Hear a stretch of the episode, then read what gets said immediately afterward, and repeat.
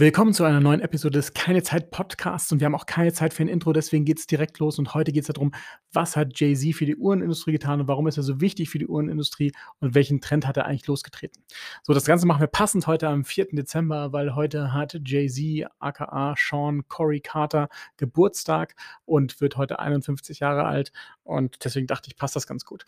Und zwar ist es so, dass, falls ihr Jay-Z nicht kennt, ist ein Rapper, ein Musi eine Musiklegende, die mittlerweile mehr als ja, eine Milliarde Dollar wert ist äh, mit seinen 51 Jahren. Und ähm, der hat sehr, sehr früh in den 90ern hat er angefangen zu rappen und hat dann sein eigenes Label gegründet, Rockefeller Records, und hat dort sich nämlich nicht, hat seine Musik damals nicht an ein Plattenlabel verkauft, sondern hat halt seine Masters selber behalten und war der Chef seines eigenen Plattenlabels. Und das war halt ein ganz wichtiger Faktor, was zu seinem Erfolg auch beigetragen hat, weil er viel, viel mehr Geld mit seiner Musik verdienen konnte als andere Künstler und der natürlich auch ein sehr guter Geschäftsmann ist, sonst wäre er nicht auf eine Milliarde Dollar jetzt gekommen.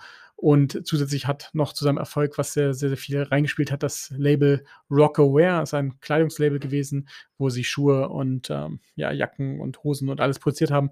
Also im Prinzip Merch für ähm, sein Label und für seine ganzen äh, ähm, ja, Co-Stars auch gemacht haben. Und das haben sie mal für, ich glaube, 200 oder 300 Millionen Dollar mal verkauft.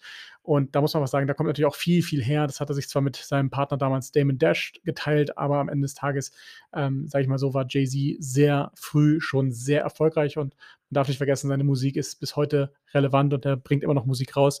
Und ähm, das ist einer der wenigen, der es geschafft hat, über ja, drei Jahrzehnte relevant in diesem ja, Musikgame zu bleiben, was nicht ganz einfach ist. Und deswegen kommen wir jetzt auch zum Thema, was hat er mit der Uhrenindustrie zu tun, was ist daran so interessant. Und wenn wir uns die ersten Videos anschauen, ich habe das jetzt nicht komplett genau analysiert, aber dann sehen wir ihn mit Frank Müller relativ viel rumlaufen. Und Frank Müller war eine Marke, die extrem extrem gehypt worden ist, um die 2000er rum. Und da hat er ganz viele verschiedene Varianten von, viele Iced Out.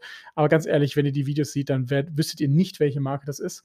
Ich weiß es auch nur, weil ich mir kürzlich eine angeschaut habe weil Supercar Blondie äh, ihrem Mann eine extrem iced out Frank Müller geschenkt hat, nämlich eine Crazy Hours. Ähm, und da musste ich mir jetzt einfach mal anschauen, wie das aussieht, das Ganze.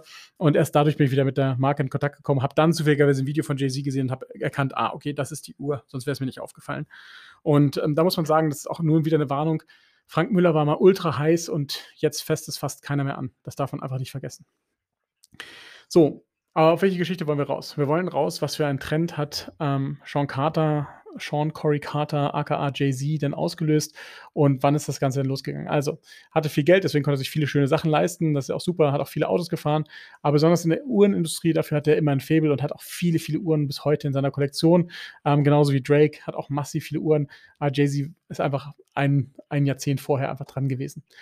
So, und jetzt ist das Spannende, 2005, da haben wir in Nordamerika den aktuellen Audemars Piguet CEO nur für Nordamerika, François Henri Benimas. Und das ist der CEO, der damals Nordamerika geleitet hat. Und der hat sich mit Jay-Z getroffen. Und das war 2005, muss es gewesen sein ich muss mich korrigieren, ich meine 2006, dort ist die Uhr rausgekommen, aber die Uhr ist halt, hat einen längeren Bestand schon, weil die beiden sich schon 2001 zum ersten Mal getroffen hatten und überlegt haben, hey, was können wir denn für eine Kollaboration, was können wir für eine Uhr ausarbeiten? Und deswegen muss man sich überlegen, dass das von 2001 bis 2006 bis zum Release, da sind fünf Jahre vergangen, ähm, fairerweise muss man natürlich auch sagen, sie haben es natürlich zu einem Special Date Release von Jay-Z, nämlich dem ähm, 10 Jahres äh, 10 Jahre Jubiläum von seinem ersten Album, ähm, was rausgekommen ist. Und deswegen haben sie es dann an diesem, an diesem Jahr gemacht. Und ähm, ja, Jay-Z hat seit 1997 schon Uhren gesammelt und deswegen ist da der, der nordamerikanische Präsident von Audemars Piguet, der François Henri, ist da auf ihn aufmerksam geworden und wollte das unbedingt mit ihm machen. Jetzt muss man sich mal überlegen, 2001 sind die auf die Idee gekommen und haben dann zusammen 2006 diese Uhr veröffentlicht. Und das war die erste so richtig große Musikkollaboration in dem Bereich Uhren und Musik. Und wenn, wenn ihr eins wisst, dann ist Hublot dafür verschrien, dass sie für alles eine Limited Edition rausmachen. Aber das ist so ein bisschen das, was da Audemars Piguet auch als Trend gesetzt hat. Hublot war in dem Moment, sind sie groß geworden mit der Big Bang, die ist 2005 rausgekommen und hat ein massives Wachstum hingelegt. Und Audemars Piguet hat von dem Zeitpunkt an bis 2012 sehr, sehr viele Limited Editions mit verschiedenen Stars rausgebracht. Ich glaube sogar, die letzten sind erst 2014 veröffentlicht worden. Da eine der letzten war die Michael Schumacher ähm, Special Editions waren da.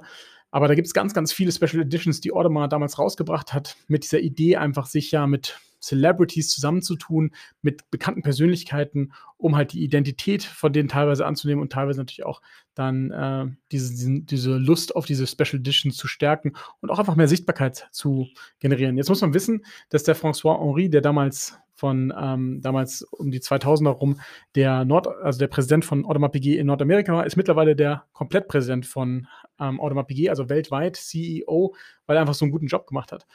Und Audemars hat dann irgendwann aufgehört, diese Special Releases rauszu, rauszubringen, aber das ist das, was heute immer noch extrem von Hublot gemacht wird und von Richard Mill. Die bringen die ganze Zeit Special Releases raus, immer mit Celebrities da dran, mit großen Persönlichkeiten dran. Wenn man mal überlegt, ähm, Baba Watson, Richard Mill, ähm, Nadal, Richard Mill und jetzt, ach, gibt es zahlreiche, ähm, dann ist es ein Trend, der damals losgetreten worden ist von diesen beiden, von Jay-Z und äh, François Henri. Und die haben es einfach geschafft, dort, ja, das so zu hinterlassen. Audemars Piguet hat sich mittlerweile davon abgewandt und macht nur noch Special Editions für Länder, sowas wie Pride of Germany, Pride of Mexico, Pride of XYZ, ja. Ähm, das haben sie jetzt mittlerweile verändert, das Konzept, weil sie gemerkt haben, dass das halt für ihre Marke nicht so gut funktioniert und Patek Philippe hat das nie gemacht. Die haben nur das ein oder andere Mal eine Anniversary ähm, Collection rausgebracht, zum Beispiel 40 Jahre Nautilus oder ähm, ja, 40 äh, Jahre Aquanaut oder sowas. Genau, also ganz interessant, was sie da für einen Trend losgetreten haben, auf jeden Fall. Jetzt muss man sich natürlich immer fragen, okay, wie sinnvoll ist das, sich mit so einer Partnerschaft dann einzulassen? Aber ähm, da muss man sagen, dass natürlich ähm, Jay-Z sicherlich nicht die schlechteste Partnerschaft war. Da gibt es ähm, ganz andere Partnerschaften, die deutlich weniger erfolgreich waren.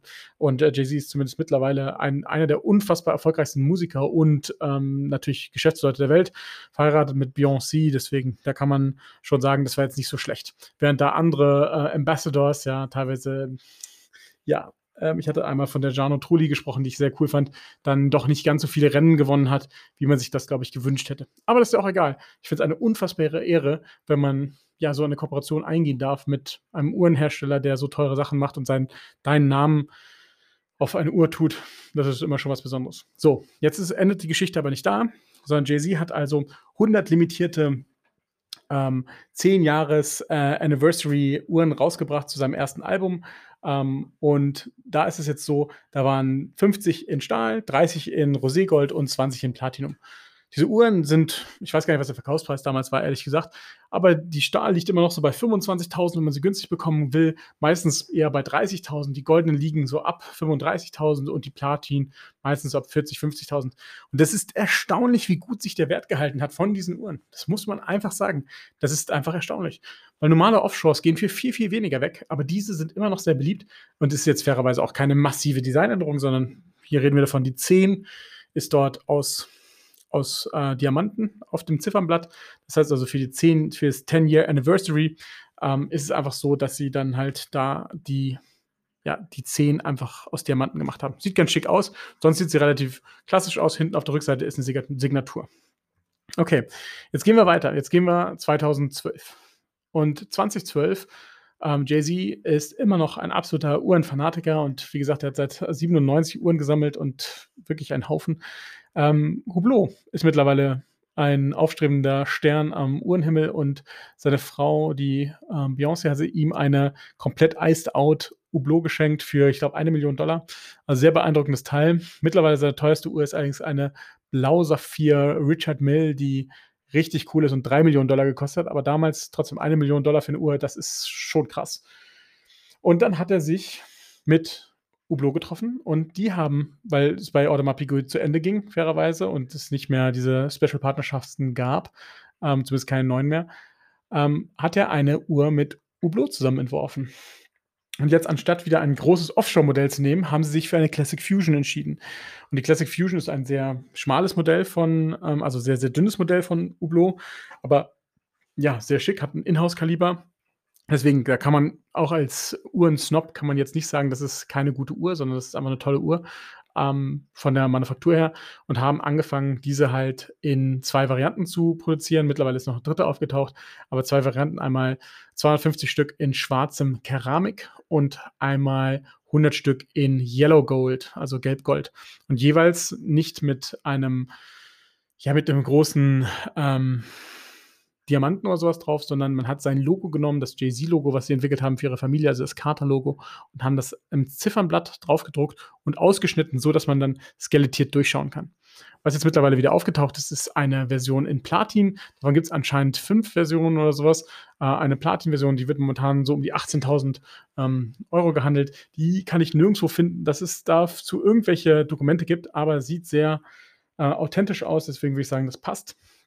Und da muss man aber sagen, das ist eine schöne Uhr, die aber sehr wenig, ja, sehr, sehr wenig Beliebtheit findet, würde ich mal sagen, weil der Verkaufspreis lag bei der schwarzen Keramik bei 18.000 Euro bei 18.000 US-Dollar und mit der Gelbgolden bei 33.000 US-Dollar.